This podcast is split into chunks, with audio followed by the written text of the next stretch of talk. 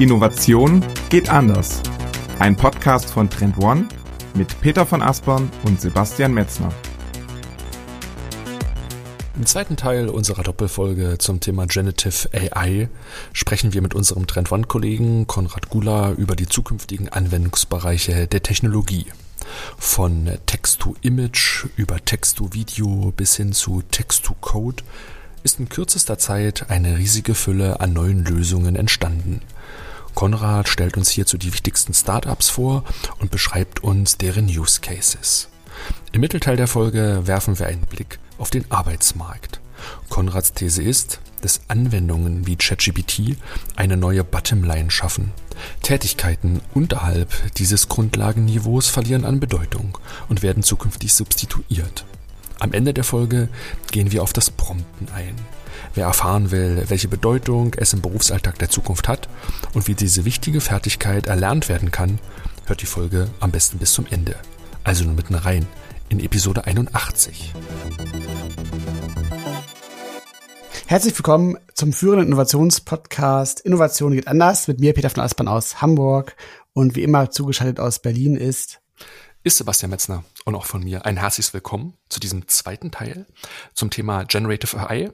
Für alle die, die den ersten Teil noch nicht gehört haben, empfehlen wir in die letzte Folge reinzuhören. Dort haben wir uns mit den Grundlagen von Generative AI beschäftigt. Wir haben uns die aktuellen Auswirkungen und Potenziale näher angeschaut. Wir haben über die Big Tech Unternehmen gesprochen und sind schon ein bisschen eingetaucht in die Diskussion der vielen kleinen Anbieter und was das mit den Jobs der Zukunft macht. Und da setzen wir in dieser zweiten Folge an. Lass uns direkt weiter starten mit unserem Gast Konrad Guller. Hi, herzlich willkommen, Konrad. Schön, dass du auch im zweiten Teil wieder mit dabei bist. Ja, super. Ich freue mich. Sehr gut. Ja, wir freuen uns auch. Es ist ein extrem spannendes Thema. Und ich glaube, man könnte da auch noch fünf weitere Folgen zu machen. Da gibt es so viele spannende Aspekte. Man kann überall links und rechts abbiegen in Nebenaspekte, die alle für sich wieder extrem äh, spannend und diskussionswürdig sind.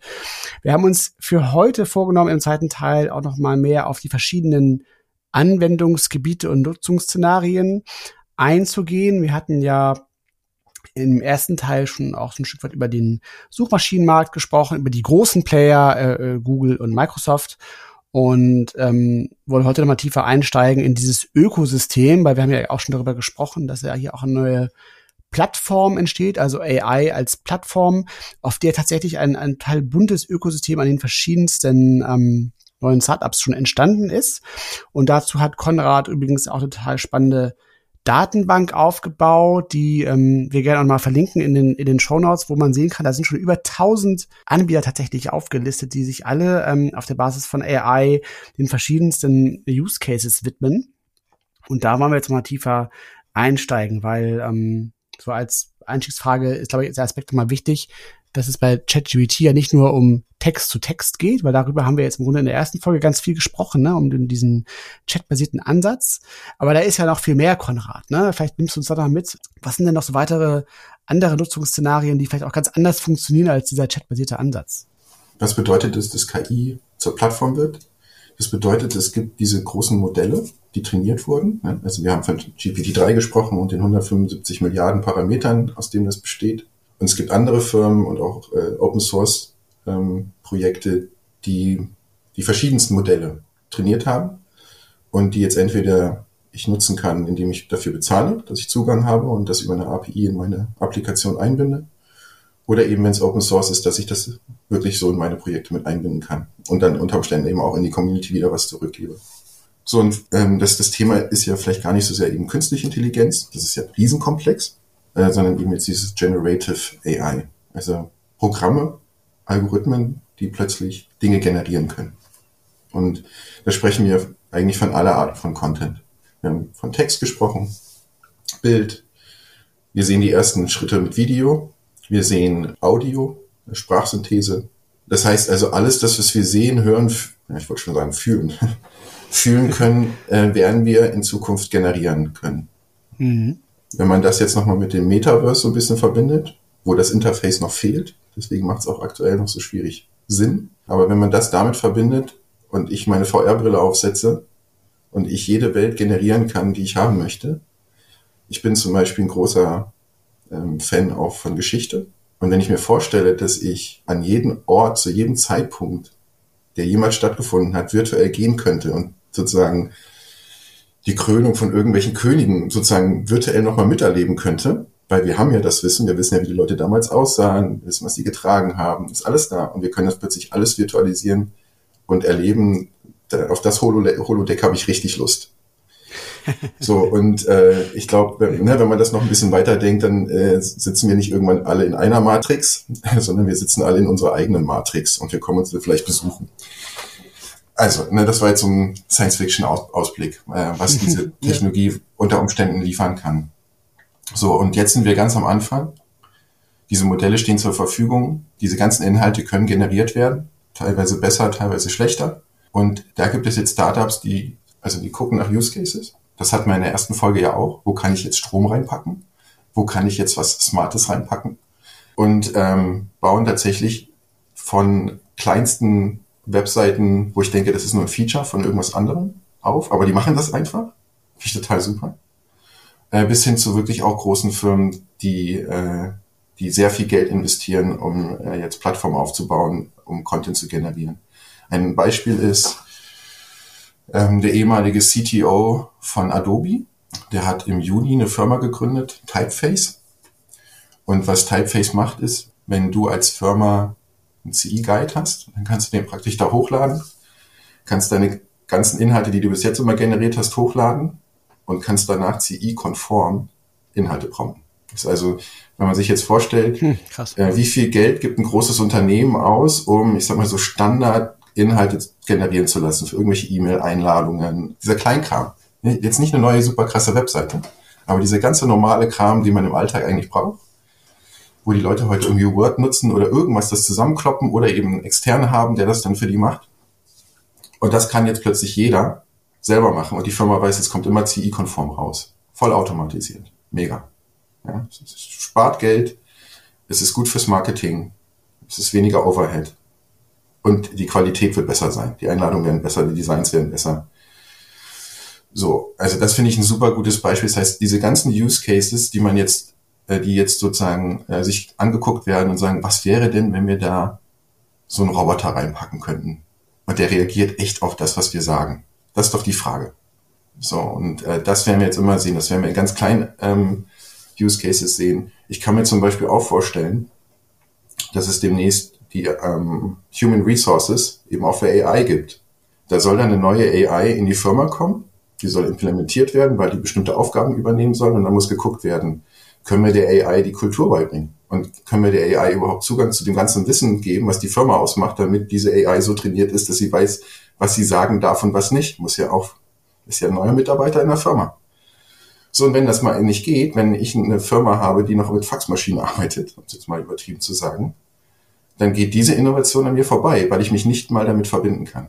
So, das heißt, wir werden halt sehr viel Innovation sehen, wo so wie auch in den letzten zehn Jahren Startups ähm, hochkommen, wo wir die Services jetzt nutzen. In der ersten Folge haben wir schon mal von Miro gesprochen. Solche Tools, wir sind, wir haben uns daran gewöhnt, heute viele coole Tools einfach im Browser zu nutzen. Das war vor zehn Jahren eine Revolution oder vor 15 Jahren.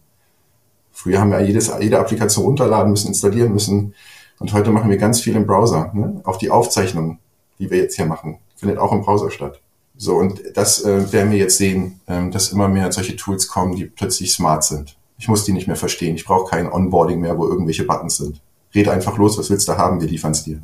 Das ist auf jeden Fall interessant so zu sehen halt, weil es ja auch eine massive Transformation der, der Arbeitswelt bedeutet, wenn dann tatsächlich an mehreren Stellen solche Tools halt auch tatsächlich dann wirkungsvoll eingesetzt werden, weil es ja im Grunde ja dann eine massive Beschleunigung eigentlich auch bedeutet. Ne? Also ich will ich, also ich will nicht gerade was für ein anderes Beispiel es da noch gibt. Ich meine vielleicht auch die Einführung der E-Mail so vielleicht. Ne? Also wo du quasi halt aufgrund der Möglichkeit, die es gab, schneller zu kommunizieren, wurde auch schneller kommuniziert. Man hat ja dieses, dieses, dieses gute Beispiel. Ähm, dieses Rebound-Effekt ist halt dann, ne, dass du quasi ja keine Zeit gespart hast, weil man kann E-Mail ja schneller schreiben als ein Brief und ähm, Deshalb kostet mich Kommunikation in Zukunft viel weniger Zeit, sondern das Gegenteil ist ja der Fall gewesen so. Ne? Also im Grunde hat sich die Arbeitswelt dadurch ja noch mehr verdichtet und es sind noch viel mehr Informationen geflossen, die verarbeitet werden wollen.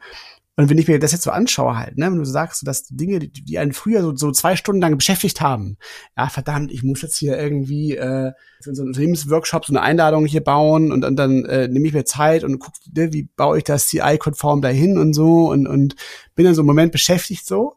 Und wenn das in Zukunft halt so quasi mit so einem Fingerstipp funktioniert halt so, ne? Und das alles irgendwie gar nicht mehr so viel Attention erfordert. Also ist auf jeden Fall auch was spannend zu sehen, ähm, was diese Verdichtung dann eigentlich auch mit uns dann so macht halt, ne? Weil da musst du ja auch, dann, wir können ja nicht einfach so arbeiten, wir können nicht einfach so weiterarbeiten, sondern im Grunde wird das ja dann auch schon echt doch mal so, so ein Neudenken von, von, von Arbeit, glaube ich, erfordern, so, weil das ist ja eine enorme Beschleunigung, die da auf uns zukommt, tatsächlich halt, ne? Also das ist schon, das ist schon krass zu sehen, so. Äh, genau, also ist ein gutes Thema. Das machen wir bei Trend One auch, dass wir uns gerade angucken, welche Prozesse haben wir im Unternehmen und wo können wir jetzt diese smarten Tools an den richtigen Stellen in den Prozess einbringen, um Dinge zu automatisieren, die Qualität äh, zu erhöhen äh, und auch, ich sag mal, wir haben ja wirklich sehr viele Mitarbeiter, die wirklich Experten sind und ähm, die wirklich auch sich sehr viel, sehr viel Zeit auch reinstecken, um die Inhalte zu produzieren, die sie produzieren, auf Basis des Wissens, was sie haben.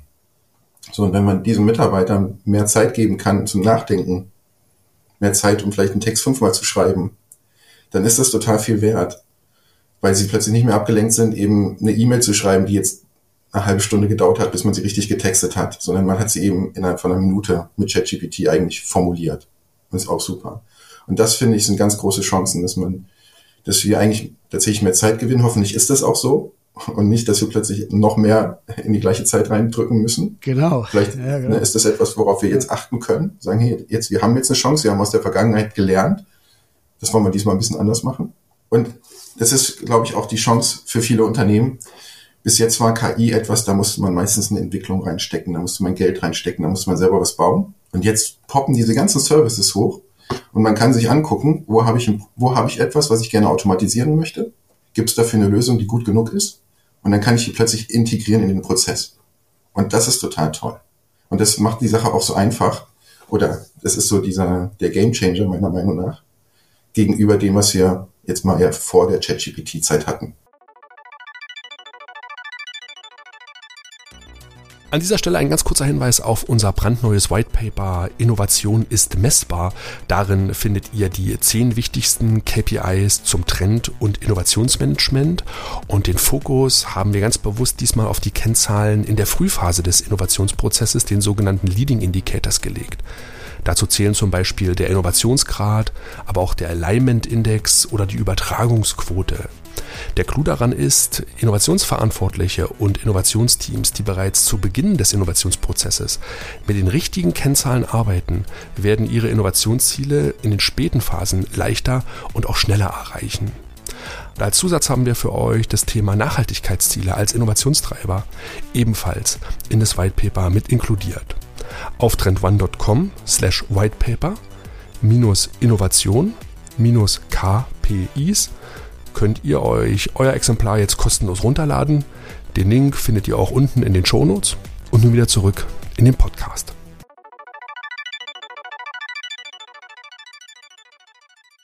Lasst uns gerne mal in dieses Anwendungsfeld reingehen, weil es so schön für den Anfang ist, weil ich will so ein bisschen auf das Praktische Du-How hinaus. Ne? Du hast in der ersten Folge schon von dem ganzen Thema Text-to-Image gesprochen. Welche Startups sind da aktuell führend? Du hast schon ein bisschen von Stable Diffusion gesprochen. Wo kann man hingehen, um sich mit dem ganzen Thema einfach mal über ChatGPT und dieses Textuelle hinaus jetzt mit Bildgenerierung auseinanderzusetzen? Also, um jetzt mal ein Beispiel zu nennen, äh, wäre äh, Playground AI oder Leonardo. Der Platzhirsch ist im Moment noch Midjourney. Äh, wobei, und, und dann sieht man auch wieder, wie unterschiedlich die Interfaces sind. Mit Journey muss ich über Discord im Moment nutzen. Was aber auch total super ist, weil ich habe Discord auch auf meinem Handy und immer wenn ich eine Idee habe, dann prompte ich mir ein Bild. Also ich habe jetzt seit, wir haben seit Ende November die große Lizenz von Midjourney bei, äh, bei uns und äh, ich habe jetzt schon über 7000 Bilder gepromptet. Und meine Kinder prompten auch und äh, beim, im, im Zimmer von meinem großen Sohn sind alle Bilder mittlerweile gepromptet, die da hängen. Hintergrundbilder auf ihren Rechner sind nur noch gepromptet, also total schön eigentlich. Alles Unikate. So, und, ähm, also Midjourney ist der Platzhirsch. Ähm, da kriegt man 25 Bilder kostenlos pro Monat. Ist also tokenbasiert. Und ich glaube, dann ist so 10 Dollar, 20 Dollar, 50 Dollar pro Monat. Also und dann ist so unlimited. Also für das Geld, äh, es ist wenig Geld für das, was man bekommt, muss man mal sagen. Äh, und Playground AI ähm, nutze ich übers Web. Also es geht so in Richtung Photoshop mit KI. Ähm, Im Moment ist es so, man darf 1000 Bilder pro Tag kostenlos generieren. Und äh, ich kann dann auch mit den Bildern, ich kann die dann editieren. Das nennt sich dann In- oder Outpainting zum Beispiel. Das heißt, ich kann, wenn ich ein Bild generiert habe und noch Sachen ändern möchte, dann kann ich die wegradieren und kann dann sagen, hier bitte einen roten Hut rein oder hier eine Katze rein. Und dann generierst du dort an die Stellen den Content, den du eben haben möchtest. Jetzt in den letzten Wochen, äh, also und wie gesagt, das, auf dem Gebiet passiert so viel, auch weil es Open Source ist. Und äh, jetzt ist, äh, ich glaube, vor zwei Wochen äh, noch ein Modell rausgekommen. Und äh, damit kann ich jetzt mittlerweile schon sagen, nee, die Brücke lieber grün. Also das heißt, es ist eine Objekterkennung und ich kann plötzlich sozusagen Photoshop sagen, was ich will. Früher war ich derjenige, der für Photoshop saß und hinter mir stand der Artdirektor hat gesagt, mach mal jetzt die Brücke grün. Und das kann ich heute der Maschine sagen.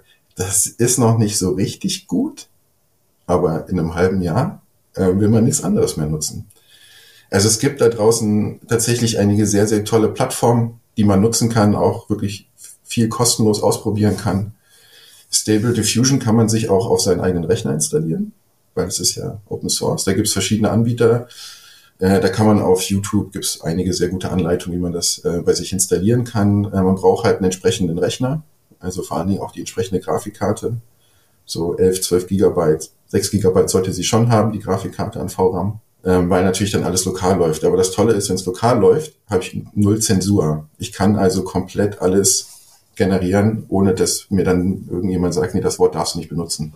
Als du das gerade erzählt hast, erinnere ich mich so ein Stück dran an die Präsentation, die du auf unserer Weihnachtsfeier im letzten Jahr im Dezember gehalten hast. Und da war ich ebenfalls so geflasht da hast du über Text-to-Video gesprochen und hast damals gesagt, ja, und das hast du in der ersten Folge ganz kurz angerissen, deswegen komme ich jetzt ein Stück weit drauf zurück, dass die großen Hollywood-Studios mit ihren millionenschweren Produktionen in Zukunft einen Bruchteil dessen an Budgets brauchen werden, weil einfach die KI im Grunde auf Basis meiner Eingabebefehle, meiner Prompts mir entsprechenden Content, Video, Bewegtbild zusammenstellen kann. Ich habe meine total individuellen Filme. Und dass es gar nicht mehr diese Massenstangenware gibt, das fand ich total faszinierend, diesen Gedanken. Deswegen würde ich dich bitten, lass uns in dieses Beispiel vielleicht aus dem Dezember letzten Jahres nochmal reingehen und über das Thema Text to Video sprechen und was das über die Bilder hinaus für die Bewegtbilder für Auswirkungen hat. Ja, es ist super spannend. Also ich, ich glaube ja, dass das nächste große YouTube unter Umständen keinen Upload-Button mehr hat sondern dass die Creators dort halt den Content über die Plattform komplett generieren werden. Und das wird auch nicht jeder machen. Ne? Also so, so, wie heute jeder einen Blog schreiben kann, macht's kaum jemand. Ne? Also wir haben ja diese alte 90-9-1-Regel aus dem Internet. Ne? 90 Prozent sind äh, gucken, konsumieren, 9 Prozent interagieren und 1 Prozent generiert. Und bei YouTube ist das noch verschwindend anders. Ne? 0,0024 Prozent oder was auch immer machen da Content. Und von Stability weiß ich, dass die schon auch mit Hollywood Studios jetzt schon arbeiten. Und ähm, in einem Interview mit dem äh, CEO vor ein paar Wochen erzählte er, wie ähm, sie gerade mit einem einer Produktion gearbeitet haben, also wirklich Hollywood-Stars äh, und, und so weiter. Und da geht es irgendwie um Serienmörder. Und an irgendeiner Stelle finden die halt sozusagen den Ort, wo dieser Serienmörder sich immer aufhält und finden so ein Buch mit seinen Opfern, 36 Opfern. So, so ein Buch muss natürlich auch erstellt werden. Es ist eine, eine teure Produktion, dann, äh, um, um solche Fotos zu generieren. Die Leute müssen irgendwo hingeflogen werden. Äh, du hast Maske. Du hast ja die komplette Produktion, obwohl du dann nur so ein Buch hast, was vielleicht in drei, vier Schüssen vorkommt. So. Die Produktion hat das ähm, kalkuliert und das hätte eine halbe Million gekostet. Das ist so der Standard, ne? um dieses Buch zu machen. Und äh, die haben das dann in zwei Stunden fertig gehabt mit Stable Diffusion. So, das ist der Unterschied. Von einer halben Million zu zwei Stunden später war es fertig. Und jetzt denkt das mal irgendwie ein halbes Jahr oder ein Jahr oder zwei weiter. Also bevor Werbefilme produziert werden, werden auch Tests gemacht. Und auch diese Filme kosten viel Geld. Da werden dann so, wird eine, werden zum Beispiel drei Konzepte von der Geschichte äh, getestet, wie ein neues Produkt vorgestellt wird. Die werden dann meistens illustriert, sogenannte Animatics. Und so ein Animatic kann auch mal schnell 10.000, 20.000 kosten. Und dann geht er nachher in die Marktforschung und dann in der Marktforschung wird dann rausgefunden, welcher von den drei der beste ist und der wird dann richtig produziert. So, was ist, wenn ich das Ding nicht mehr für 20.000 Euro generiere, sondern ich kann fünf Stück in einer Stunde generieren und die dann in die Marfo schicken? Das ist krass. Das ist sozusagen ähm, eine disruptive Senken der, der Produktionskosten halt, ne? Und, und das ist total spannend, weil wenn ich jetzt linear denken würde, dann würde ich ja sagen, ah, ähm, die Kosten pro Filmproduktion werden halt in den nächsten Jahren kontinuierlich nach unten gehen, so. Das, das wird, das ist wahrscheinlich auch richtig so. Ne? Aber die Konsequenz daraus wäre jetzt ja rein ökonomisch zu sagen, aha, dann wird ja auch logischerweise im gleichen Ausmaß das Angebot an Content extrem, also steigen so. Ne? Aber ich glaube, was wahrscheinlich nicht so sein wird, ist, dass man jetzt sagen würde, ah, ähm, dann wird es eben zukünftig auf YouTube oder auf Netflix mehr, mehr, mehr Filme geben. Weil ich habe, das ist ja viel zu kurz gesprungen, weil diese, diese ganze, ganze Statik in diesem ganzen Markt wird sich ja dann massiv verschieben halt, weil, weil Netflix gibt's ja deshalb, weil es so extrem teuer ist, ähm, solche Serien zu produzieren, ne? Gibt so wenige Player, die das überhaupt leisten können. Ne? Und deshalb gibt es irgendwie wenig große Streaming-Anbieter quasi, die ganz viele Kunden brauchen, damit sie diese ganzen Produktionskosten wieder reinkriegen. So. Und diese ganze Statik würde dann ja krass in Frage gestellt werden, eigentlich, ne? Dass da dieser Markt möglicherweise sich da total atomisiert so. Dass es da ganz viele kleine Player gibt, die dann mega nischige Sachen so dann anbieten können, die vorher niemand anbieten konnte, weil es irgendwie äh, sich gar nicht gerechnet hätte oder so halt, ne? Weil, weil das N zu klein war oder. Das kennst vielleicht noch Serien aus deiner Kindheit. Wie cool wäre denn das, die weiter zu gucken? Oder was ist, wenn du eine Lieblingsserie hattest, aber die ist halt abgesetzt worden? So, was ist, wenn ich die einfach weiter gucken kann? Oder was ist, wenn ich das Ende von der Serie oder von einem Film nicht mochte und ich will ein anderes Ende haben? Und ich habe das letztens in einem Zitat, also ich habe letztens in einer Diskussion ähm, auf Reddit äh, so ein bisschen das Thema verfolgt, äh, wo die Reise hingehen kann, was diese generativen Algorithmen angeht. Und dann sagte einer, dass sich die Streaming-Anbieter wahrscheinlich ganz schön Gedanken machen müssen, äh, weil jetzt demnächst so persistente Universen aufgehen, wo die Leute drinnen sind. Ne? Also da, da, da kommt auch dieses Metaverse-Thema. Also wir sind da jetzt zum Glück so ein bisschen über diesen Hype drüber. Und wie ich ja schon sagte, ich gehe davon aus, wir haben im Moment noch das, das nicht das richtige Interface, sozusagen das iPhone, das Metaverse fehlt noch. Ähm, das wird aber irgendwann kommen in ein paar Jahren. Aber wenn das zusammenkommt und ich sag mal, ich habe jetzt so eine Brille auf und ich kann sagen, hey Dominus, ich würde gerne Pizza bestellen. Und neben mir kommt so eine KI, so ein Mensch und sagt, hey Konrad, ich weiß, Freitag 18 Uhr, ich habe schon zwei im Ofen, weil der kennt mich ja. Und äh, zeigt mir die Pizzen. Ja, zeigt sie mir, er steht praktisch vor mir. Und ich habe diese Interaktion. Und wenn ich dann nach Hause komme, ist die Pizza da. Dann will doch keiner mehr auf so einem komischen kleinen Smartphone in so einer App sich die Pizza aussuchen, wenn ich mit dem Pizzadienst direkt reden kann. Ich glaube, da wird so die Reise hingehen, wo sich Dinge plötzlich so zu verbinden, die wir heute noch nicht äh, sehen. Und dann werden, werden aber Dinge auch eben bequemer und wir möchten dann nicht mehr zurück. Das ist eigentlich ganz spannend, weil du siehst ja auch einen ganz engen Zusammenhang zwischen dem Metaversum und, und Generative AI, ne? Ich glaube, das ist so gefühlt wird das ja ähm, Klar. so der medialen Aufmerksamkeit gar nicht so krass äh, so analysiert so, aber im Grunde ist das ja im Grunde vielleicht eine weitere wichtige Grundlageninnovation oder Zutat auch für den Erfolg des Metaversums eigentlich, ne? Dass du mhm. jetzt in der Lage bist, auch viel leichter dann diese, diese künstlichen Welten tatsächlich zu erschaffen, die dann ja auch ein so ein Erfolgstreiber sind, ne? Ich habe ein Startup in der Datenbank, das habe ich letzte Woche mich drüber gestolpert, das tatsächlich aus dem bestehenden Inhalt von Webseiten eine dreidimensionale Metaverse-Version praktisch generiert. Und das heißt, wenn ich so, jetzt springen wir kurz ein bisschen ins Metaverse. Ähm, wir haben viel über diese großen Plattformen gesprochen, wie die Centraland und dass die Firmen irgendwie dahin müssen. Aber die ja. Realität ist ja eigentlich, als Firma habe ich einen Auftritt nach draußen, der ist teilweise analog, teilweise digital. Und wenn der digital ist, dann habe ich, wenn jemand zu meiner Firma kommt über einen Desktop oder einen Laptop, dann ist, kriegt er ein Desktop-Erlebnis. Wenn er ja. mit dem Handy kommt, kriegt er ein Handy-Erlebnis. Und in Zukunft, wenn er mit einem Metaverse-Device kommt, kriegt er ein Metaverse-Experience. Und das ist, glaube ich, unabhängig von irgendeiner Plattform, sondern das ist einfach nur fortgeführt von dem, was wir jetzt auch schon haben. So, und da werden wir natürlich, wird uns das helfen, solche Algorithmen zu haben, die dann diese, diese Erlebnisse personalisieren, generieren. Wenn, also so wie wir praktisch aus dem statischen Web zu so einem nicht statischen Web gekommen sind, werden wir wahrscheinlich auch da zu einem nicht statischen, nicht statischen Erlebnis kommen.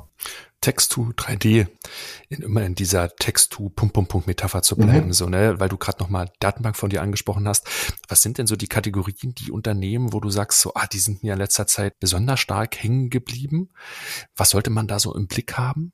Also ganz viel passiert natürlich im Bereich Marketing und SEO. Da gibt es sehr viele Plattformen, die einfach jetzt Firmen und Nutzer und Nutzerinnen unterstützen, Content zu generieren für das Marketing und Qualität erhöhen das ist auch sehr naheliegend. Auch vor allen Dingen, ich glaube, die Zielgruppe ist natürlich sehr dankbar, weil äh, Marketingleute meistens auch relativ gut informiert sind, was gerade so abgeht, wo kann man drauf, welche Geschichten sind gerade spannend und die kriegen das natürlich auch mit, solche Technologien. Deswegen ist das wahrscheinlich eine gute Zielgruppe, die jetzt schon sagt, ich möchte das gerne nutzen. In der Bildung sehe ich auch einiges, das finde ich sehr spannend. Ein schönes Beispiel fand ich, du kannst aus einem Artikel oder auch aus einem YouTube-Video äh, dir eine, eine Trainingsstunde generieren lassen oder eine Schulstunde generieren lassen. Und äh, das, das klappt tatsächlich ganz gut. Also die YouTube-Videos sind ja heute alle transkribiert, auch automatisch, auch eine AI. Ja. Und diesen Text kannst du dann nehmen und dann weißt du ja, was im Video vorkommt. Und dann kannst du daraus eine Schulstunde dir generieren lassen. Ähm, und wie cool ist es denn auch für Schüler, sowas dann zu nutzen? Ich habe ja in der ersten Folge schon gesagt, dass ich auch mit Lehrern spreche. Und jetzt nehmen wir mal an, in der vierten Klasse, die Kinder haben Sachunterricht. Und im Sachunterricht nehmen die das Thema die Tiere der Savanne durch. Das heißt, die, die wissen, jetzt gibt große Tiere, Elefanten wiegen über drei Tonnen und kleine Tiere und so weiter. Und wenn dann das sozusagen das Thema abgeschlossen ist, gibt es keine Arbeit mehr, sondern man geht hin und sagt den Kindern, ihr müsst jetzt heute eine Geschichte erstellen, meinetwegen ein Kinderbuch machen, wie auch immer, es kann ja auch eine PowerPoint sein, und in dieser Geschichte muss ein Tier vorkommen, das über drei Tonnen wiegt, äh, die Tiere müssen an einem Ort sein, wo sie normalerweise nicht leben, Ne? Und dann, man gibt den Kindern so ein paar Anweisungen und dann müssen die mit dem Wissen, was die praktisch gesammelt haben, eine Geschichte erzählen. Und ob dann der, der Elefant auf dem Mars lebt, ist ja auch egal. Aber er lebt auf jeden Fall nicht in der Savanne. Und ähm, wir haben das mit Kindern, Kindern auch schon getestet. Die gehen total darauf ab, plötzlich zu prompten und eine Geschichte zu, zu texten und plötzlich können die das, was sie im Kopf haben, visualisieren und, und sehen das in Realität und sind nicht mehr praktisch aufgehalten davon, ich kann aber nicht gut malen. Wir haben jetzt ganz viel über, über, über Chancen gesprochen und über ähm, die guten Seiten sozusagen von Generative AI, aber es gibt ja auch so ein Stück weit Herausforderungen und, und, und Downsides, mit denen wir uns auch in Zukunft auseinandersetzen müssen. Und ein, ein Thema ist ja dieses Thema der Urheberschaft so ne, was ja, was ja viele umtreibt so. Und ich hätte mir so, so, so ein Bild da zurechtgelegt, also so eine kleine Fabelgeschichte, um das äh, zu veranschaulichen, was da eigentlich gerade so in dem, äh, in dem Suchmaschinenmarkt passiert, so, ne? Weil früher war es ja so, wenn man jetzt mal Google nimmt, ne, die hatten ja ganz am Anfang im Grunde ähm, haben die ja quasi alle möglichen äh, Websites in, indiziert und dann sucht man was und kriegt einen Link und kann draufklicken. Das ist ja im Grunde so, als wenn du quasi so einen kleinen Laden hast, ne, also so, so eine Bäckerei oder so. Und die ist in einer Fußgängerzone. Und dann kommt der Google jetzt da vorbei und sieht, aha, du hast ja so einen Laden, ah cool, der kommt mit auf eine Liste. Und wenn Leute nach Backwaren suchen, dann sage ich denen, geh mal, geh mal hier zum Konrad da in die, in die Bäckereifiliale so. Und dann kam ja im Grunde der nächste Schritt, wo Google ja angefangen hat, quasi dann ähm, Inhalte direkt auch schon im Suchergebnis anzuzeigen. Dass du quasi schon direkt ähm, so erste Fakten und, und, und typische Fragen und die Antworten darauf werden direkt schon in der Suche dargestellt und du musst gar nicht mehr auf die Website gehen. So, Das ist im Grunde halt so, als wenn jetzt quasi Google bei dir vorbeikommt und sagt, äh, also geht quasi ungefragt in der Bäckerladen und, und, und holt da mal so ein paar Backpfeile einfach raus und stellt sich vor den Laden und verschenkt die dann da. Und sagt, guck mal hier, ähm, das sind die, die leckeren Backwagen vom Konrad so. Ne? Und vielleicht sagen sie, ah geil, schmeckt mir und ich komme wieder und kaufe was so. Dann ist es am Ende ne, vielleicht trotzdem auch ein Deal so. Und jetzt könnte man ja sagen, aha, und jetzt ist Generative AI so ein Stück weit so, als wenn quasi jetzt, ähm, also ChatGPT kommt zu dir in Laden, geht ins Lager, äh, guckt sich deine Rezepte an, geht mit dem Mehl und den Eiern und der Milch irgendwie raus, backt vor deinem Laden dann neuen Kuchen, und verschenkt ihn dann da. und, und du stehst halt so dahinter und denkst, ja, ja, geil. Und, und die wissen überhaupt nicht mal, wo das überhaupt alles herkam, weil die Quelle wird ja auch gar nicht genannt so. Und, und dann ist quasi, also so die Frage, also, ne, also warum soll ich denn überhaupt noch originäre Inhalte dann überhaupt erstellen, so? Weil irgendwie äh, wird das ja eh alles von vorne raus so verschenkt, so. Und ähm, ich glaube, das, das ist schon auf jeden Fall, also so ein Spannungsfeld. Ich will auch gar nicht sagen, dass es so ein typisch deutsches Bedenken, Bedenkenträgertum jetzt ist, aber die Frage stellt sich ja tatsächlich schon, wie gehen wir denn eigentlich damit um, dass quasi ja ähm, jetzt hier Wertschöpfung betrieben wird auf der Basis von Inhalten, die ja schon irgendwie jemand ja mal erstellt hat, sozusagen halt so. Also dieses ganze Wissen ist ja nicht kostenlos so da, sondern es wird sich einfach genommen und daraus wird was Neues gemacht so. Und ähm, ja, und die Frage ist ja schon im Grunde, ähm, wie gehen wir damit um und, und auch so ein Stück weit, was es da so auch für, für aktuelle Entwicklungen gibt. Weil ich glaube, du, Konrad, hattest auch mal irgendwo, ich glaube, bei uns im Teams-Chat geschrieben, dass zum Beispiel, ich glaube, äh, über Generative AI generierte Bilder, glaube ich, die können gar nicht geschützt werden, glaube ich, wenn es richtig, richtig wiedergebe, weil Sachen, die von Maschinen generiert werden, können nicht geschützt werden. So ist aktuell die Rechtslage halt. Ne? Ich weiß nicht, vielleicht muss auch die Innovation des Rechtssystems da quasi jetzt nachziehen, um das alles überhaupt abbilden und erfassen zu können, so dass es irgendwie auch Sinn macht, oder? Also ich, ich glaube, das wäre schon fast eine eigene Folge, sich da mal mit einem ähm, Copyright-Legal-Experten mal zusammenzusetzen und mal zu hören, was der da so oder die dann so für Meinungen darüber haben. weil man kann sich auch über das äh, äh Copyright generell mal unterhalten, ob das so sinnvoll ist, wie es äh, ne, wie es ist ja. und nicht. Und vielleicht stellt das sozusagen, ja. was wir jetzt gerade erleben, das Thema endlich mal also richtig in Frage. Und ja, es gab jetzt eine, eine ähm, Rechtsprechung in den USA, die gesagt haben, dass äh, Bilder selber, die über sowas generiert werden, nicht äh, schützbar sind. Und das liegt äh, daran, dass ähm, das Originalgesetz, ich weiß nicht, von 1923 oder so war das, ähm, das hatte damit zu tun, dass das von einem, also dass etwas von einem Menschen erstellt wird. Und ähm, das zählen die eben jetzt nicht so, auch wenn der Mensch sozusagen der, der Verursacher ist, weil er ja einen Prompt eingeben muss, ist das Bild selber halt nicht vom Menschen generiert und deswegen ist da die Rechtsprechung jetzt so gewesen. Das Gesamtwerk ist aber schützenswert. Also es ging um ein Buch und, äh, und äh, die, die Geschichte und das Gesamtwerk ist schützenswert, aber das Bild alleine ist nicht schützenswert. So jetzt die aktuelle Rechtsprechung in den USA. Äh, und äh, die Anbieter selber ist, in dem Moment, wenn man bezahlt, hat man erstmal alle Rechte. Also die Anbieter sagen, äh, übergeben die Rechte an dich als User. So viel zum, zum, zu dieser aktuellen Rechtsprechung. Ich habe da meine eigene Meinung zu, weil, ähm, also stellt euch mal, stell mal vor, du wärst jemand, der ein fotografisches Gedächtnis hat. Und ähm, du könntest in die Bibliothek gehen und du könntest die gesamte Bibliothek lesen und du könntest dir jedes Bild angucken und du hast nicht nur ein fotografisches Gedächtnis, sondern du kannst auch noch sehr gut malen. So, und dann äh, weiß ich, hey, der Peter, der weiß total viel, den kann ich fragen. Und der wird mir wahrscheinlich eine ziemlich gute Antwort geben. Und dann, dann komme ich zu dir und dann sitzen wir zusammen und sagt Peter, wie sieht denn eigentlich so ein Mercedes E500 aus den 90er Jahren aus? Und dann, du, du hast das fotografische Gedächtnis und dann kannst du mir den malen. Und du kannst den so gut malen, dass du mir richtig fotorealistisch malst mir den dahin. Das ist nicht das Originalbild, das könntest du auch, aber du machst eine Interpretation von dem, was du weißt. So, ist das jetzt, äh, darfst du das jetzt nicht machen? Weil du hast, das, was du ja da generiert hast, ist auf dem Wissen von anderen aufgebaut. Also ist das jetzt dir verboten, das wie Wissen so wiederzugeben auf eine neue Art, weil jeden Text, den ChatGPT schreibt, ist ein neuer Text und jedes Bild, was generiert wird, ist ein neues Bild. Und äh, da habe ich halt so ein bisschen die Schwierigkeit, äh, zu sagen, ja, das gibt so Copyright-Schutz und ihr durftet meine Bilder nicht äh, angucken und ich finde die Diskussion schwierig. Aber ich kann auch sehr gut verstehen, dass es dort ähm, Menschen gibt, die jetzt massiv ihr Geschäftsfeld ähm, im, unter Angriff haben, die weniger Geld verdienen oder gar kein Geld mehr verdienen können. Und das ist schlimm. Und das wird wahrscheinlich an ganz vielen Stellen passieren, dass Leute, dass die Arbeits, aktuelle Arbeitskraft von Menschen nicht mehr benötigt wird, weil das plötzlich ein Algorithmus kann. Und das muss gelöst werden. Und äh, soweit ich weiß, hat OpenAI das größte äh, UBI-Projekt der Welt laufen, also Universal Basic Income, weil ich glaube, sie auch gesagt haben, äh, das muss jemand bezahlen und wir werden es wir werden es wohl sein, die es bezahlen. Irgendwie so ist der Ansatz. Also, aber die machen sich da auch Gedanken, weil die wissen, dass diese Technologie so grundlegend äh, äh, Einfluss auf unsere Gesellschaft hat.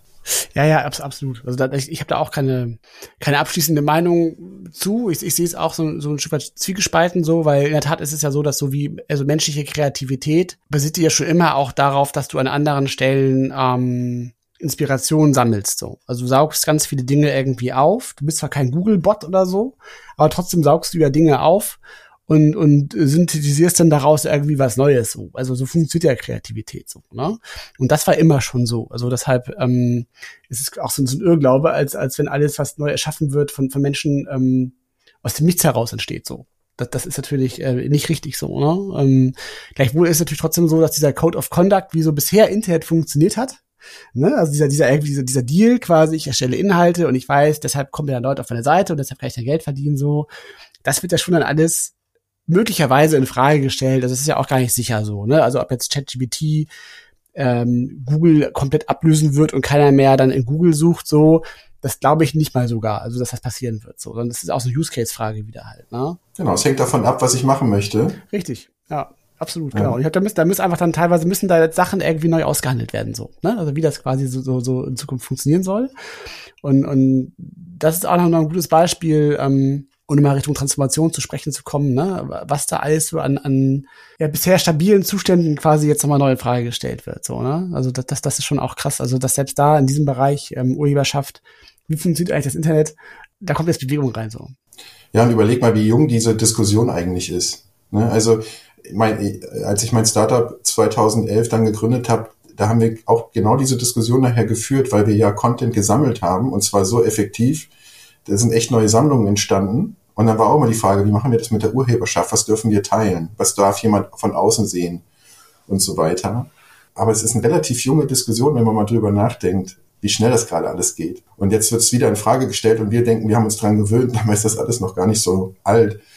Was ich zum Beispiel auch sehr spannend fand, also wir, wir sind jetzt in der Lage, durch Algorithmen Content zu generieren. Das ist natürlich dann klar, dass dann auch Algorithmen dafür eingesetzt werden, um mit anderen Algorithmen Content zu generieren. Und es gibt so Aussagen, dass in den nächsten so bis 2025 sind 93 Prozent des Internets irgendwie generiert. Also da kommt eine Rebelle auf uns zu und dann kann man sich immer noch fragen, wer will denn das eigentlich alles sehen? Aber vielleicht wird es auch immer mehr Content geben, der nur für einen Moment da ist und dann ist er auch wieder weg. Ne? Heute ist alles teuer produziert, deswegen wird das irgendwie alles auf Halde gelegt und bis in alle Ewigkeit digital gespeichert und vielleicht werden wir uns daran gewöhnen, dass bestimmte Contents einfach auch weg sind, wenn ich sie mir nicht mehr angucke. Die werden in dem Moment generiert, wenn ich drauf gucken soll und dann sind sie auch wieder weg, weil sie auch so hyperpersonalisiert sind. Also aber, äh, aber diese Realität ist einfach da. Trotzdem muss man sich natürlich Gedanken machen über diese Geschäftsmodelle, die das Internet bisher zur möglich gemacht haben. Und äh, du hast das Wort auch äh, genutzt, einigen. Also man muss so, man muss sich mal zusammen an den Tisch setzen und sagen, was, wie wollen wir das eigentlich als Menschheit machen? Und eigentlich eine total schöne äh, Gelegenheit, um uns alle mal tief in die Augen zu gucken und sagen, wie können wir jetzt diese Technologie mal so einsetzen, dass sie äh, positiv für uns ist und nicht, wie wir zum Beispiel bei Social Media einfach reingerannt sind. Mhm. Na, ist ein schöner Gedanke, ein schönes Bild. Deswegen nehme ich jetzt mal nicht die Ausfahrt in so ein weiteres Handlungs- oder Spannungsfeld mit welchen Datensets die KIs trainiert werden, wie viel Bias, wie viel Diskriminierung ist da drinne. Ich vermeide jetzt mal dieses Minenfeld, wäre aber trotzdem sehr interessant, da mal reinzugucken, weil ich glaube, auch da hast du diese trustworthy Geschichte, responsible AI, dass die Personen, die Trainingsdaten, Trainingssets einsetzen, sich darüber im Klaren sein müssen, welche Verzerrung hat man da. Aber lass uns schnell weiterfahren zu der übernächsten Ausfahrt, denn das hast du gerade so ein bisschen mit dem bedingungslosen Grundeinkommen einmal angesprochen. Du hast äh, nicht nur in Teams diese juristische Sache geteilt, du hast über den WhatsApp-Account von uns mal eine ganz, ganz lange Liste geteilt, welche Jobs in Zukunft total sicher sind. Ne, und das schwingt ja in der Diskussion um Generative AI und ChatGPT immer mit. Wir haben das heute und in der vergangenen Folge auch schon ein paar Mal gestriffen.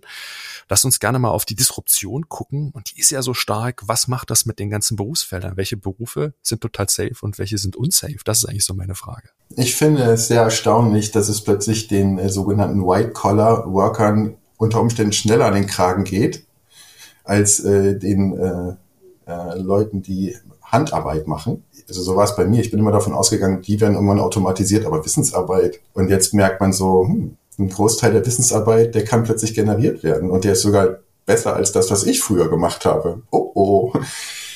So, das finde ich sehr spannend. Äh, und auf der anderen Seite ist es natürlich so, ähm, die Menschen, die gut ausgebildet sind, die werden sich auch in dieser neuen Realität zurechtfinden. Die Frage ist, was ist mit Menschen, die weniger gut ausgebildet sind, also die einfach keine gute Bildung genießen konnten, aus welchen Gründen auch immer. Äh, und äh, wie gehen wir damit um, die nicht abzuhängen? Oder dass sie sich auch abgehängt fühlen. Das ist, darum geht es ja vielleicht noch viel mehr. Wir wollen alle zusammen in die Zukunft gehen. Und dann kann man natürlich nochmal sich überlegen, okay, was ist, wenn jetzt Robotik den nächsten großen Schritt macht? Da passiert ja auch wahnsinnig viel auf dem Gebiet. So und plötzlich hast du in so einem Atlas-Roboter von Boston Dynamics äh, so ChatGPT drin und kannst ihm sagen, hol mir mal kurz die Tasche und werfen wir die mal hier hoch. Auch da, ich glaube, so eine neue Baseline. Absolut. Ja, also wir beobachten ja diese Trends auch schon recht lange so bei Trend. Ne? Also diese, dieses Thema Robotik und auch, auch Generative AI, also das haben wir ja schon alles länger auf dem Schirm so und, und es ist so ein bisschen, finde ich, oder hoffentlich nicht, so wie der, wie der Klimawandel, dass es so ein Thema ist, was man irgendwie schon jetzt recht lange hat kommen sehen und dann gibt's dann doch eben diese Kipppunkte, wo du merkst, oh krass, jetzt wird's gerade nochmal heftig beschleunigt so und, und der Wandel passiert jetzt doch nochmal irgendwie schneller. Und aber eigentlich sehen wir das ja schon alles kommen, was du gerade auch beschrieben hast. So, ne? Also man, man sieht es ja alles kommen. Und, und ähm, ich, ich, ich würde mir auf jeden Fall wünschen, dass wir es in, der, in den Gesellschaften schaffen, schneller auch diese Diskussion darüber zu führen, wie wir eigentlich damit umgehen wollen. So. Und, und aktuell passiert das aber eigentlich wirklich nur auf, auf ganz kleinen, in ganz kleinen Kreisen. Hier gibt es Menschen, die sprechen über bedingungslose Grundeinkommen und, und, und, und ähm, keine Ahnung, auch so vier Tage Woche. Das sind ja alles in Deutschland eher so gefühlt so so Nischendiskussionen so und, und, und äh, nicht auf der großen politischen Agenda halt so, ne? Obwohl das halt tatsächlich ähm, äh, dringend angebracht ist, dass, dass wir darüber jetzt reden müssen tatsächlich, ne? wie, wie in Zukunft dann äh, Arbeit äh, funktionieren soll, weil du hast ja völlig recht, dass, dass diese, dieser Irrglaube, dass man sagt, naja, ähm, also Deindustrialisierung und, und, und Transformation, ähm, das haben wir ja schon in Deutschland immer wieder gehabt. So. Aber es war immer so, diese, das war Bergbau, Stahlarbeiter, keine Ahnung, ne? die wissen alle, was, was da irgendwie passiert so. Das wurde auch schon so mittelgut nur gemanagt so. Ne? Ähm, also wenn man heute mal ins Ruhrgebiet fährt, so, dann kann man sich das angucken.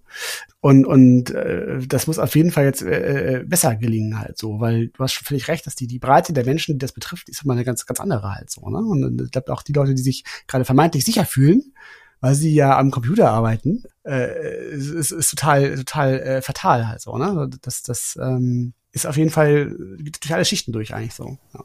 ja, vielleicht ist auch so ein Teil der Antwort dieses Prompt Engineering, weil also es ist natürlich klar, dass das in Zukunft besser wird. Also besser heißt, ich kann irgendwas eingeben und das Ergebnis wird einfach besser werden, weil auch da Algorithmen irgendwie eingesetzt werden. Und trotzdem merken wir ja, wie groß der Einfluss ist auf den Inhalt, der generiert wird, je nachdem, was und wie ich das eingebe. Also ich kann ja ChatGPT fragen, schreib mir einen Blogartikel zum Thema Künstliche Intelligenz im Jahr 2030 in Deutschland. Und da werde ich irgendwas rausbekommen, was keiner lesen will wahrscheinlich.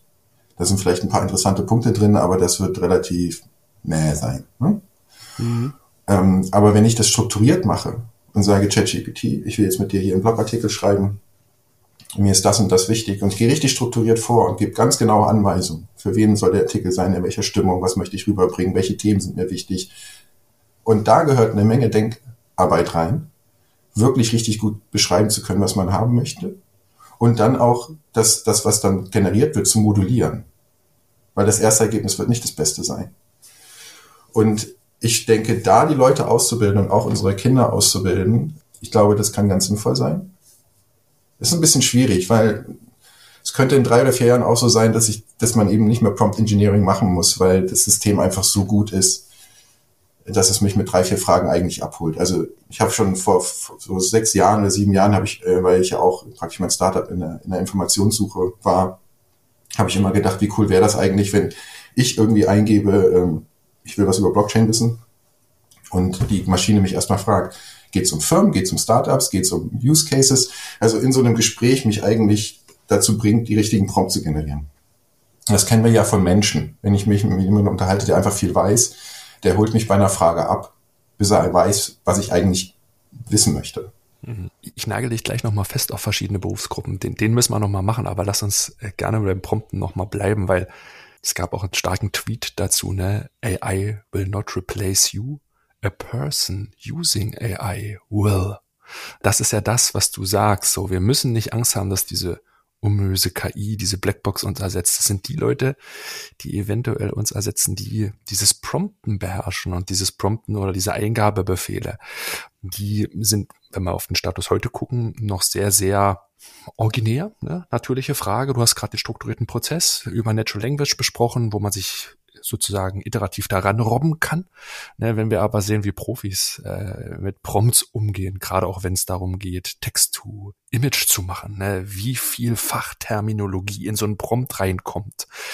Da gibt's vier Seiten lange Prompt-Beschreibungen, weil desto besser der Input ist, desto besser der Output eines Systems ist. Diese Gleichung lässt sich ja hier immer machen. Und deswegen frage ich halt nochmal ganz gezielt nach, wie kann man dieses Prompting zugänglich machen? Weil es ja eine dieser Arten von Sprache ist, die wir ja lernen müssen, dem Computer auf Deutsch gesagt nicht Befehle zu geben. Davor weigere ich mich immer so, dass es hat immer so was von Hierarchie in sich so, aber wie kann man diese Fähigkeit jetzt erlernen, einen guten Input zu schreiben? Wahrscheinlich ist es wie mit vielen Dingen, man muss es tun, ausprobieren. Äh, vor allen Dingen muss man ein Ziel haben. Also ich glaube, wenn man sich jetzt nur dran setzt und sagt, ich mache jetzt mal ein bisschen ChatGPT, dann kann das eine lustige Zeit werden, aber äh, da werde ich wahrscheinlich jetzt nicht viel rausziehen. Aber ähm, wenn man jetzt an verschiedene Prozesse im Unternehmen denkt, also was ist, wenn ich äh, äh, E-Mails automatisieren möchte, zum Beispiel. Bis jetzt macht man nicht Automatisierung, es kommt eine neue Anfrage rein, da sitzt dann jemand, der das dann hoffentlich äh, einmal am Tag oder einmal in der Woche irgendwie äh, ne, entgegennimmt und dann antwortet. Und jetzt möchte ich das automatisieren dann muss ich diesen Prozess aufbrechen und sagen, okay, ähm, die Nachricht kommt rein, wo kommt die Nachricht eigentlich rein? Kann ich das abfangen? Kann ich mich daran schon andocken und so weiter? äh, und sich eigentlich hinsetzen und diesen Prozess mal runterschreiben und dann gucken, an welchen Stellen äh, würde ich das gerne automatisieren und dann äh, kann ich das mit ChatGPT machen oder gibt es einen anderen Service, der sich darauf spezialisiert hat, wo ich mir nur noch eine Extension praktisch installiere in meinem Browser und ich habe dann diese ganze Technologie drin.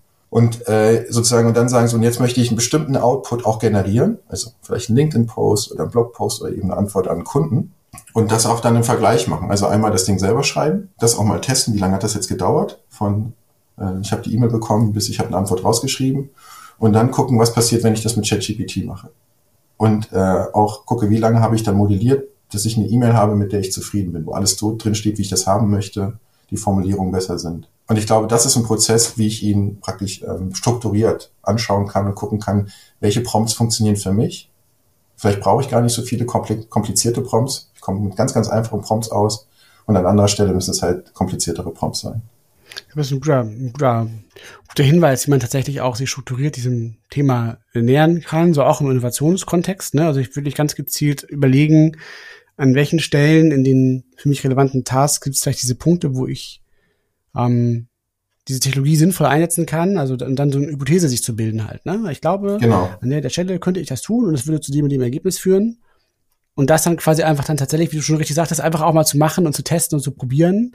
Weil das ist ja schon das Gute daran, dass diese Technologie schon echt so weit demokratisiert ist, dass eigentlich jeder ähm, die Möglichkeit hat, da an diese Werkzeuge heranzukommen und ähm, tatsächlich auch ins Doing zu gehen. Ich meine, so gehen wir jetzt ja genau. auch vor und, und, und, und beobachten das, was total spannend ist und faszinierend ist, eben da diese Learnings auch für sich rauszuziehen und für sich rauszufinden, tatsächlich, ja, an welchen Stellen ähm, kann ich es dann tatsächlich ganz konkret einsetzen. Aber ich glaube auch, dass, dass der Hinweis sehr wichtig ist, sich da selber das genau zu überlegen und so eine Hypothese zu haben, mit der man da einsteigt. Und, und ähm, man kann einfach auch so reingehen, das ist natürlich auch lustig so, so spielerisch, ne? Ähm, aber äh, nach zwei Stunden oder so sollte man sich dann schon überlegen, halt, glaube ich, tatsächlich, was sind so valide Hypothesen, mit denen man da reingehen kann. Und ich glaube, das, das ist mal ein guter Hinweis, so ein guter Tipp für unsere Zuhörenden. Das haben wir in der Vergangenheit ja letztendlich auch gemacht. Ne? Also äh, als das Internet noch ganz jung war, äh, da war Customer Support Telefon. Und dann haben die Unternehmen überlegt, hm, was passiert eigentlich, wenn wir jetzt den Customer Support mal ins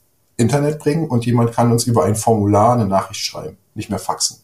Ne? Und dann landet auch plötzlich ja die Nachricht an einer ganz anderen Stelle, nicht mehr im Faxgerät, sondern äh, in der E-Mail-Box. So, und dann irgendwann hatten sich die Leute ans Chatten gewöhnt und dann hat man überlegt, was ist eigentlich, wenn wir jetzt unseren Customer Support per WhatsApp machen? Und das ist ja immer, du stellst eigentlich immer dieselbe Frage. Was ist, wenn wir diese neue Technologie einsetzen? Haben wir davon Mehrwerte? Ist es für uns nutzbar oder ist es vielleicht sogar auch kontraproduktiv? Das kann es ja auch sein. Und an dieser Stelle ein kurzer Hinweis auf unseren Newsletter, den mein Kollege Jan-Sebastian Möller für euch zusammenstellt. Am wertvollsten ist der Newsletter für alle Innovationsverantwortlichen, die nach neuen Impulsen zur wirksamen Innovation suchen. Wir stellen euch dort monatlich exklusive Fokusthemen vor und präsentieren euch dazu die besten Mikrotrends. Ihr erhaltet nützliche Praxisbeispiele und Hintergrundstories und verpasst in Zukunft keiner dieser Podcast-Episoden mehr. Auf trendone.com slash newsletter könnt ihr die Newsletter jetzt kostenlos abonnieren. Den Link findet ihr auch unten in den Shownotes. Und nun geht's weiter mit dem Podcast. Mhm. Aber nochmal, vielleicht nochmal ganz zum Abschluss nochmal zurückzukommen auf die Aussage von dir. Welche Jobs Generative ja. AI jetzt ersetzt. Dann hast du ja nochmal betont, und das dachte ich ehrlich gesagt auch, in dieser Automatisierungswelle dachte ich, ja, es sind die Paketboten, es sind die Taxifahrer, es sind diese Jobs, die ich durch autonome Systeme gut automatisiert werden konnten. Wir wussten alle, hoppala, da wird auf jeden Fall auch damals durch das Buch Peter, ne, The Second Machine Age ausgelöst. Mhm. Dieser Oxford-Studie war da so eine erste Welle der Automatisierung da. Und da hieß es immer, ja, die Kreativen, ne, die Arbeit wird niemals wegautomatisiert werden können. Dieser genuine Prozess quasi, etwas Neues zu schaffen, das ist nur dem Menschen inne. Und wir sehen jetzt, dass sich die Medaille gedreht haben, dass zum Beispiel der Interior Designer, der natürlich diese Fülle an Stilen, an Möbeln, an Kompositionen im Kopf hat, Bilder im Kopf hat. Wenn ich das eine Generative AI mache, mit einem Prompt kreiere mir mein Landhaus hier in der Uckermark bitte nach dem und dem Stil, dann es sind genügend Trainingsdaten da. Ne? Also äh, schicke Bilder von total schönen Wohnungen und Landhäusern gibt's zuhauf. Wir haben ja über Pinterest vorhin gesprochen. Ähm, den Job kann auf jeden Fall wahrscheinlich eine Generative AI, zumindest auf der Baseline-Ebene, über die wir gesprochen haben, super gut machen. Wer muss sich jetzt tatsächlich Sorgen machen? Sind es auch Juristen? Ne? Da ist ja auch etwas, wo man eine riesige Anzahl von Datenfakten, jetzt nicht Bilder, sondern Text auswendig in seinem Kopf hat, Referenzurteile und sich aus diesem Wissensschatz quasi dann auf dem Thema der Rechtssicherheit gut auskennt. So, welche Jobs müssen wir sozusagen tatsächlich jetzt ein bisschen unter Artenschutz stellen? Wir haben das Wort ja jetzt schon so ein bisschen strapaziert, aber dieser, diese neue Baseline, ne? Und äh, da mache ich mir auch Gedanken eben um Ausbildungsberufe. Also wer also ich, ich sage mal so, ich, ich empfinde GPT-Chat als ein Expertentool. Weil jemand, der sich mit einem Thema auskennt, der wird dort etwas rausziehen können, was echt wertvoll sein kann. Und jemand, der sich mit einem Thema nicht auskennt, weiß gar nicht unter Umständen, dass er Schrott bekommt. Oder sogar Lügen, Falschdaten. Das heißt, für einen Experten ist das ein Megatool.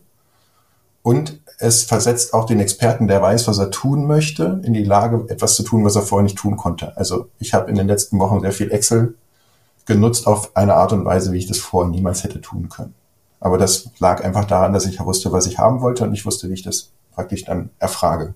So, und das, ähm, das heißt, alle diejenigen, die jetzt schon so ein, ein gewisses Level haben, die werden dadurch ähm, augmented, könnte man ja sagen. Also sowas wie augmented knowledge ich habe plötzlich praktisch jemand an meiner Seite, den ich immer was fragen kann und der immer eine Antwort hat. Und wenn ich das richtig einschätzen kann, dann kann ich auch die Antwort einschätzen. Und so wie ist das aber mit den, den Berufen, wo noch Berufsanfänger sind? Da müssen wir uns wahrscheinlich Gedanken machen, dass diese Berufe anders ausgebildet werden müssen. Das bedeutet aber auch, dass vielleicht Berufsanfänger oder auch Leute, die umgeschult werden oder eben neue Ausbildungen erlernen, schon relativ schnell auf einem Level sind, wofür man heute eigentlich Jahre braucht. Und das bedeutet wiederum, dass alle diejenigen, die diese Techniken nicht nutzen, abgehängt werden. Also vielleicht, um nochmal auf das äh, Lehrerbeispiel zu kommen. Wenn wir das mal durchspielen, ähm, hätten wir jetzt die Chance, äh, Schule und die Schu äh, Schulumgebung aufs, ins 21. Jahrhundert zu holen. Das heißt, der gesamte Content, den, den Schulverlage haben, den würde ich gerne sozusagen in so einem Modell haben. Und dann äh, würde es auch Sinn machen, dass jedes Kind ein Tablet oder einen Computer hat, weil das Kind dann praktisch die komplette Wissensvermittlung findet personalisiert statt. Das heißt, äh, du hast in einer Klasse unter Umständen ein Kind sitzen, das, also in der vierten Klasse ein Kind sitzen, das macht schon Englisch sechste Klasse, macht aber Mathe noch dritte Klasse. Ne? Also es ist komplett personalisiert. Und der Lehrer oder die Lehrerin, die sehen dann, welches Kind gerade wo steht und können einfach hingehen und können sich auf den pädagogischen Teil des Kindes äh, mhm. fokussieren und sagen, der braucht jetzt, der braucht jetzt mal einfach nur eine Umarmung oder einen Klaps auf dem, äh, auf dem Rücken oder sagen, ich kann dir das erklären, weil der Mathelehrer kann dir immer noch Mathe erklären. Aber plötzlich kannst du eben da ganz, ganz viel Menschlichkeit reinbringen und dieses ganze Drumherum, was die Lehrer eigentlich davon abhält, Lehrer zu sein, kann man automatisieren, könnte man automatisieren. Das heißt aber, man muss es umgestalten. Äh, wenn man es nicht umgestaltet und anpasst, dann passen die Dinge wahrscheinlich ganz häufig nicht zusammen. Und ich würde jetzt einfach mal generell ähm, sagen, dass alle Jobs, die sich nicht umgestalten lassen, die werden verschwinden. Ich frage mich, lass uns das vielleicht als Abschlussfrage nochmal mit reinnehmen. Ähm, die Innovationsverantwortlichen in Unternehmen. Was wird sich für die ganz genau ändern? Wie muss man eventuell deren Job umgestalten? Lasst uns da vielleicht gemeinsam, Peter, nochmal drüber nachdenken. Also ja, also aus, meiner Sicht ähm, sehe ich ganz viel Potenzial in diesem Bereich der Validierung. Also zum Beispiel im Bereich Prototyping, ne, dass du quasi sehr viel Output stärker unterwegs sein kannst, weil du ja im Grunde alles, was du dir an, an möglichen Konzepten, Produktinnovation oder Serviceinnovation jetzt viel leichter generieren lassen kannst als früher. Also früher war ja also die, die Kosten halt, um so Mockups zu machen, auch digitale Mockups, Fake-Door-Tests, ne, ähm, fiktive Brands zu bauen, um irgendwelche Produkte zu testen, diese ganzen Markenwelten zu erschaffen oder so. Das hat man ja, das machen eigentlich nur ganz, ganz große Organisationen halt so, weil es einfach extrem kostspielig ist und sehr, sehr viel Ressourcen verbraucht so. Und das ist so ein total spannender Punkt, finde ich, ähm, wo diese Technologie total gut helfen kann halt, ne? dass du einfach viel schneller Dinge ähm, in so eine, ich sag mal, prototypische ähm, so einen prototypischen Stand bringen kannst und dann da eben zum Beispiel ne, so, so künstliches Produkt bauen kannst mit künstlicher Marke, künstlicher Bilderwelt und Website und so weiter und so fort, was alles relativ leicht zu erstellen ist. So, das ist so ein so ein Beispiel, ne, wo du halt sehr gut ähm, da reingehen kannst und ähm, da könnte ich mir eben vorstellen, dass wir dann da eben in diesem Bereich der Validierungsqualität zum Beispiel enorme Fortschritte machen könnten. Das finde ich einen sehr, sehr guten Punkt. Ähm, Im Oktober hat Microsoft zusammen mit seinem Altman äh, Codex 2 vorgestellt. Das ist auch ein Modell äh, von OpenAI, das auf äh, Programmiercode vor allen Dingen trainiert wurde. Also zu Pro Programmiercode zu generieren und die zweite Version von Codex kann sich jetzt halt auch selber ähm, verbessern. Ja, sie schreibt Code und merkt, nee, hier ist noch ein Fehler und dann schreibt sie weiter und sehr spannend. Und diese Technologie ist für Entwickler, die sich auskennen, natürlich fantastisch, weil die werden schneller, der Code wird besser, es gibt weniger Bugs. Aber für Leute, die bisher nicht selber programmieren konnten, ist die nächste Applikation wahrscheinlich demnächst nur noch eine Konversation entfernt. Und das, da bin ich komplett bei dir. Also bei all den Beratungsunternehmen oder Beratern, die eben auch viel so Prozesse beraten oder Strukturen, die können jetzt solche Prototypen wahrscheinlich relativ schnell demnächst generieren, um Sachen zu testen. Und da will auch kein, das, das will auch in der Regel kein Entwickler entwickeln, diese Prototypen, weil das ja so simple, eher simple Sachen sind. Äh, und das finde ich einen sehr, sehr guten Punkt mit der Validierung. Na, da sind wir wieder bei der Baseline. Auf die kommen ziemlich viele, ziemlich schnell. Der Step dann da hoch, bis dann auch wirklich in die Meisterschaft. Das ist dann nochmal ein anderer Bereich. Aber vielleicht ist es ja sogar in Zukunft so, um nochmal so ein Schlusswort zu wählen, dass selbst so ein Podcast, den wir machen, gepromptet werden kann und über synthetisierte Stimmen von uns, die vielleicht im System sind, über 80 Folgen hatten wir ja schon dabei, ne, wird dann vielleicht so eine Doppelfolge über das Thema ChatGPT in Zukunft synthetisierte Medien erstellt werden. Konrad, hab ganz, ganz herzlichen Dank für diese große Reise durch Generative AI. Es hat großen Spaß gemacht. Ich hatte viele erhellende Momente. Super. Vielen lieben Dank, dass du heute unser Gast warst. Ich danke euch. Hat auch mir sehr viel Spaß gemacht. Uns auch. Das war echt extrem spannend. Vielen Dank. Super. Und dann danken wir euch fürs Zuhören. Wenn euch der Podcast gefallen hat, empfehlt uns gerne weiter an Freunde und Kollegen. Bewertet uns gerne und diese Doppelfolge bei Apple und Spotify. Wenn ihr Themenvorschläge oder Gästewünsche habt, zögert nicht und schreibt uns an podcast.trendone.com. Und die nächste Folge erscheint dann am 30. März, wie gewohnt, am Donnerstag. Und dann geht's um das Thema Wasserstoff. Habt vielen Dank fürs Zuhören. Macht's gut. Tschüss, tschüss. Ciao, ciao. Tschüss.